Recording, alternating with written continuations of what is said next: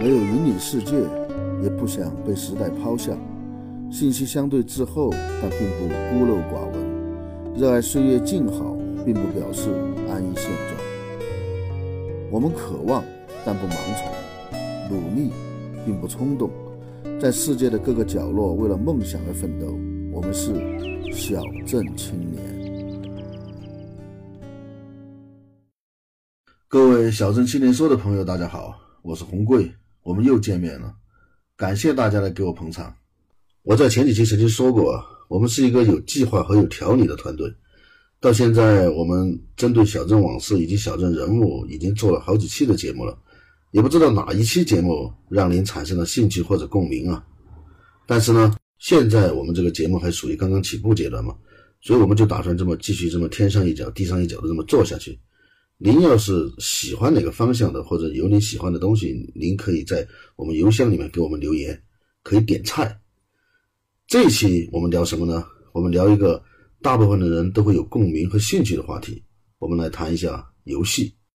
我说的游戏不是说很多人小时候玩的那种什么扔沙包啊、跳皮筋啊、弹弹珠啊那些游戏啊，也不是呃算二十四啊，或者是象棋、围棋这些健康向上的游戏。我今天想聊的是电子游戏。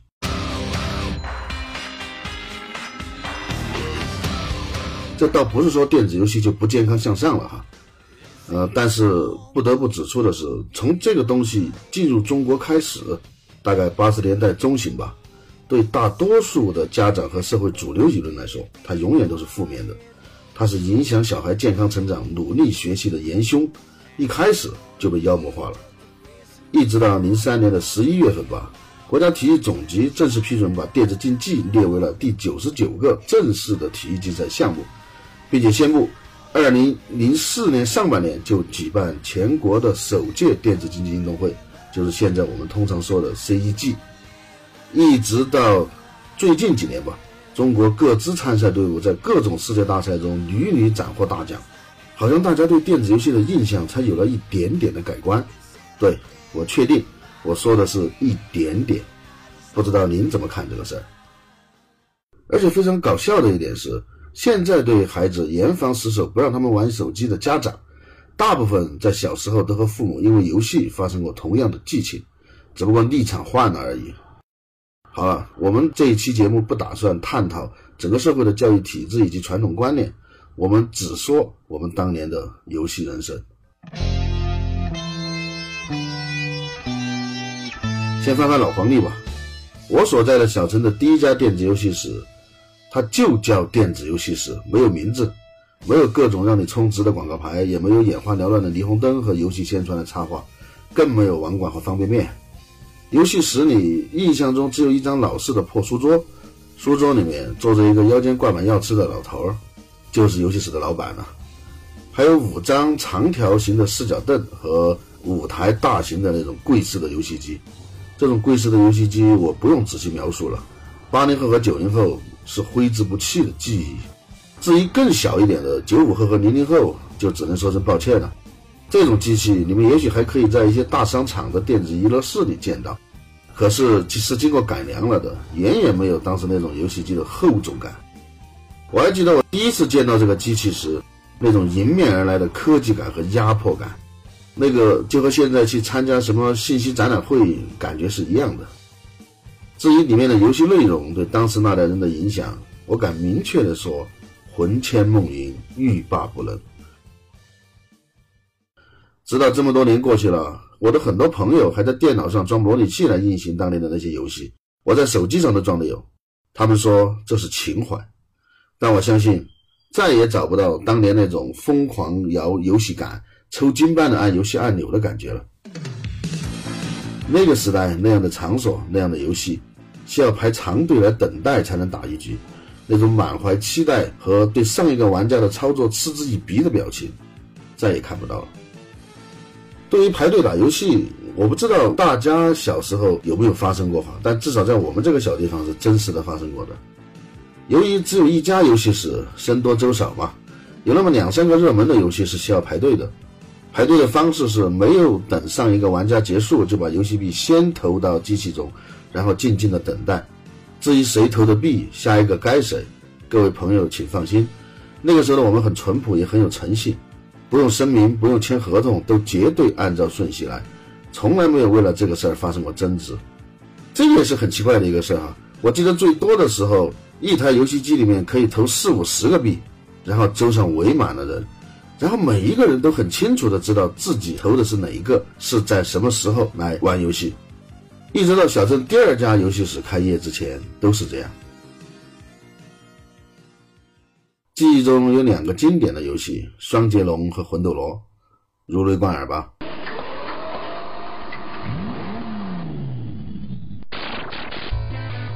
其中双截龙的节奏要稍慢一点，那个时候玩的双截龙其实已经是双截龙二了。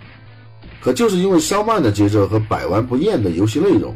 在我们这成为连续好几年最受欢迎的街机。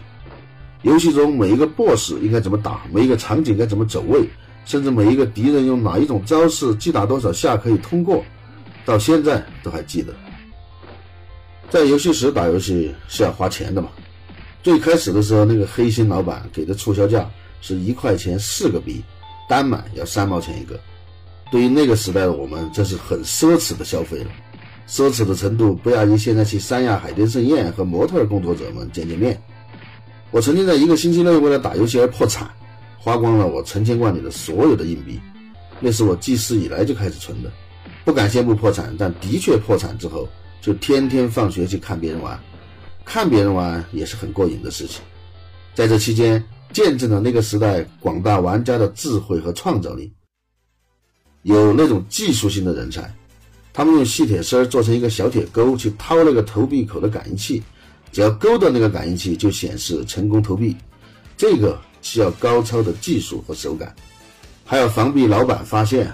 用一个比较贴切的比喻来形容，就好像在开保险柜。因为游戏机的投币感应器很可能会被勾坏，所以如果发现了，会被老板揍一顿，有的还会叫家长来领人，风险过高，难度较大。所以这样的高手凤毛麟角，还有一些智慧型的人才，他在游戏币上打一个孔，用细绳子拴住，投币之后又通过细绳子把游戏币蹬回来，这样反复的利用。通常在老板没发现的情况下可以玩一天，要是被发现了，最多就是没收作案工具嘛，老板也不会把你怎么样，骂几句赶出游戏室，大不了第二天再投资三毛钱重新制作作案工具。我是绝对不会干这种事的。君子爱游戏，玩之有道嘛，呵呵，其实就是比较怂了，不属于上述的两种人才。但经历过这些事之后，还是萌生了一些想法，就是能不能回家跟父母商量一下，买几台这种贵式游戏机摆回家去？那还投什么币啊？把里面的投币数调成九九九九，用完了再调，取之不尽，用之不绝，简直想想都达到了人生的高潮。想归想，那是不可能的事情啊。当时这种贵式游戏机的价格不菲，对那个时代人们的收入来说，真的相当于现在去迪拜帆船酒店住几晚。而且那个时候的居住环境虽然不是很差，但谁会给你买这么大个又放不了什么东西的破柜子回家放着？直到今天我都还有这个想法。我跟红贵夫人说好了，等我家公主殿下上中学的时候，她就去住校了嘛，我就可以买一台摆在我的书房里了。在喝酒那期，我跟大家说过，市场经济的规律就是哪里有需求，哪里就有市场。所以，紧接着神州大地，包括我们这些所谓的小城嘛，很快就进入了家用游戏机的时代。家用游戏机是我们游戏人生里面很重要的东西啊。提到这个，就不得不提一下我们的邻国日本，那个对八零后、九零后的成长有着深远意义的国家。你们应该知道我说的深远的意义有多深和多远。闲话不说，就说游戏机。中国大部分八零后拥有的第一台家用游戏机是任天堂的红白机，也就是现在网上说的八位游戏机。那个时候根本就不知道这个名字。听到任天堂红白机这个名字，是不是有一种穿越感？是不是勾起了好多童年的回忆？是不是想起了那些年陪伴我们的孤不对游戏啊游戏？一个个游戏卡带上面写着什么超级玛丽、赤色要塞、逆者兵团、小蜜蜂、魂斗罗、街霸、坦克大战、忍者、双截龙、松鼠大作战、沙罗曼蛇、洛克人、炸弹人、小精灵冒险岛、彩虹岛、热血系列、马戏团等等等等等等。还记得上面说的魂斗罗吗？上上下下左右左右 B A B A，知道是什么的，请点个赞。后来就出现了风靡全国的小霸王学习机，很多人就应该印象更深了。可以很明确的告诉大家，它的知识产权是有问题的。它实际上是仿制了日本任天堂公司所销售的 FC 游戏机，但是由于当时的知识产权观念很淡薄嘛，小霸王系列产品一直被当做合法产品在进行宣传。当然，在这里我不是说日本的东西有多好啊，只是说一些小常识。我们这一期也不打算说游戏机的发展史，大家感兴趣我以后可以说。我们只聊一聊家用游戏机在我们小镇的故事。我一个多年的朋友啊，也是我们变道团队的成员之一的飘哥，他是我们这一期节目的总策划。他的那个飘是又见雪飘过的那个飘，不是女字旁的那个，这个是他专门要我重点向大家强调的，说是怕大家误会，好吧？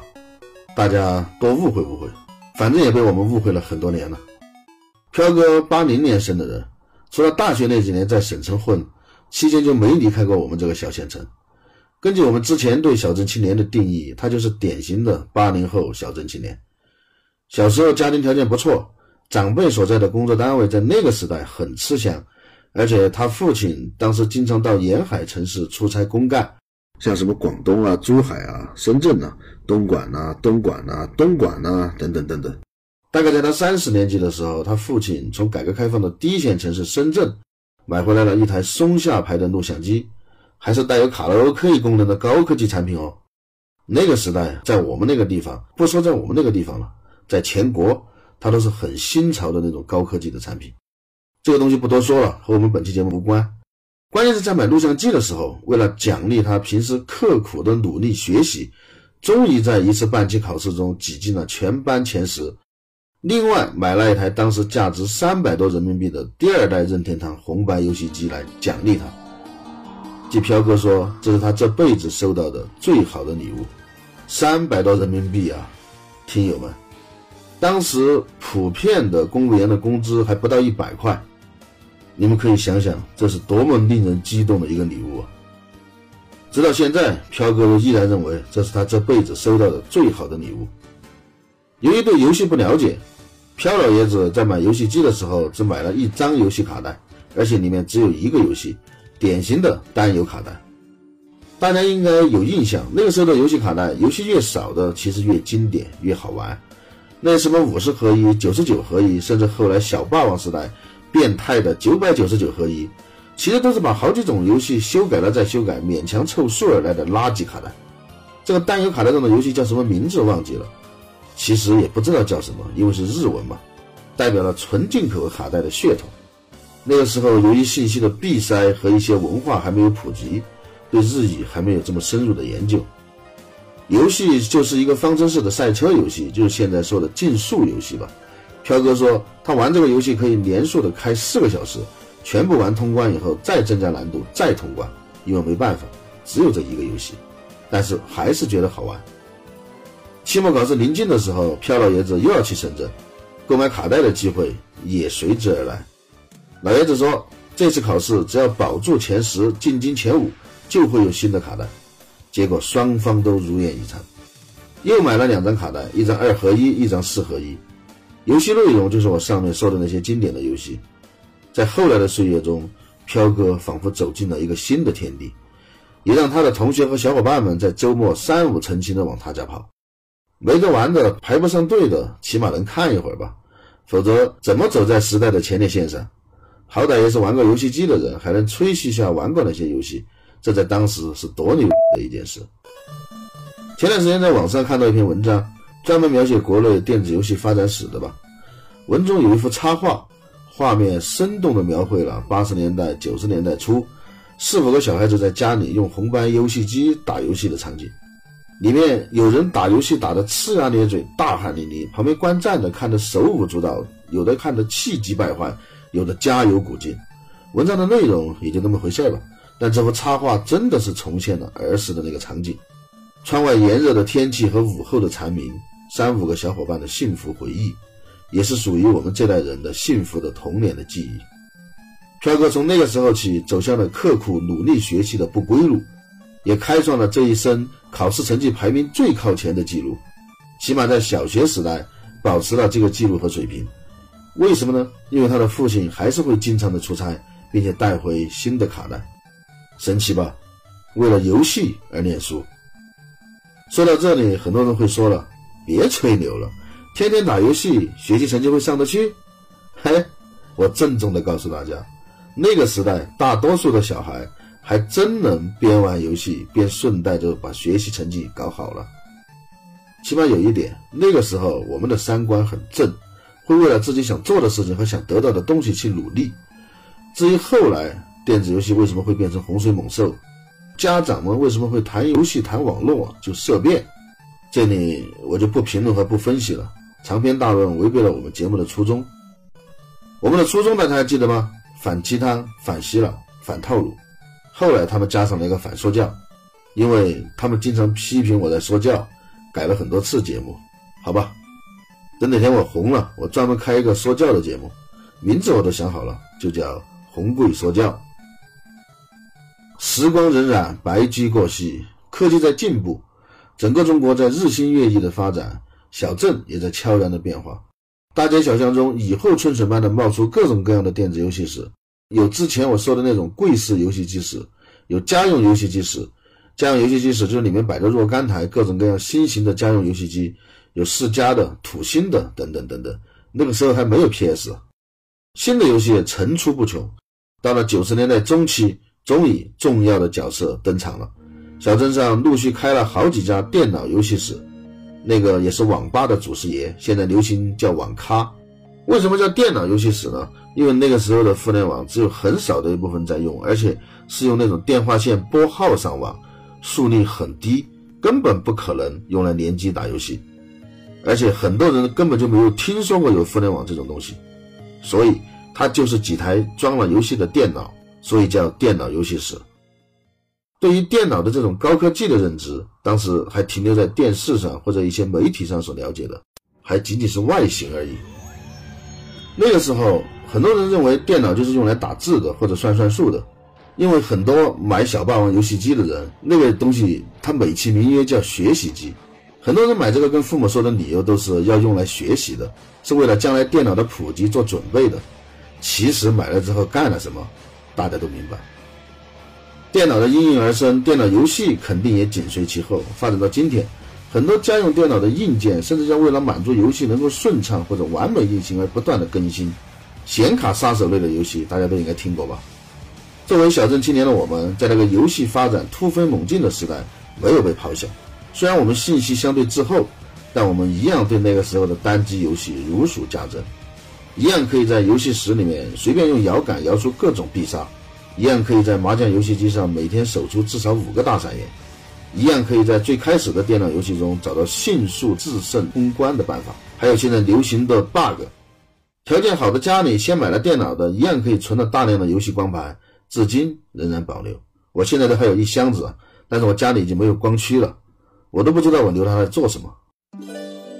飘哥说，现在这个时代，很多的成年人觉得玩电子游戏就是个娱乐，可玩可不玩，无关紧要。这句话没错，可是绝大多数人没有意识到，这可有可无、无关紧要的东西，实际上每天都会占据你或长或短的时间。不管是在电脑、游戏机，或者是最方便玩游戏的手机上，就像吃饭、睡觉、上厕所一样，成了日常生活中必不可少的内容。游戏可以让我们无聊的时候打发时间，可以为我们减压，可以撩妹或者撩汉。当然，也有一点都不玩的人。不过这种人多吗？你们仔细想想，一点都不玩的人，无论性别，你身边有吗？我们的技术总监大象就说了，他就不玩游戏。你们这些玩物丧志的人，天天玩游戏，连稿子都不写。刚刚说完，他就拿着手机走进厕所，不一会儿，里面就传出了冰果消消乐的声音。也许还会有杠精说：“我爷爷八十多了，他就不玩；我姥姥九十了，眼睛不好，他更不玩。”好吧，你赢了。你抬杠这么厉害，怎么不去村口摆几桌？这一期我们就先说到这。人生很短，也很长。关于游戏，我们还有很多很多的话题和故事要说。本期只是我们缅怀一下游戏人生的初期。下一期。我们聊聊那些年我们熬夜在网吧打的游戏和我们在游戏中聊的姑娘。我是红贵，我在黔西南。我们每周日的中午十二点固定更新。现在我们团队特别缺人，有想一起玩的小伙伴，特别是黔西南的小伙伴，请联系我们。我们的联系方式是 xzqns，就是小镇青年说的拼音首字母 at 幺三九点 com，这是我们的联系邮箱。我们也开通了官方微博和官方微信公众号，官方微博叫小镇青年说，官方微信公众号叫变道小镇青年说，因为我们团队叫变道工作室嘛。但是不要在意这些细节，您到新浪微博和微信公众号上去搜索“小镇青年说”就可以找到我们。谢谢大家，我们下周见。姥姥有那些作业吧？铁门前篮筐银杏花，茅草屋可有住人家？放学路打闹嘻嘻哈，田埂间流水哗啦啦，我们就一点点长大，甜梦中大白兔年家。也幻想神仙科学家，白墙上那则简笔画，我们就一点点长大。四季过老梧桐发芽，沙堆里有宝藏和他，长板凳搭起一个家。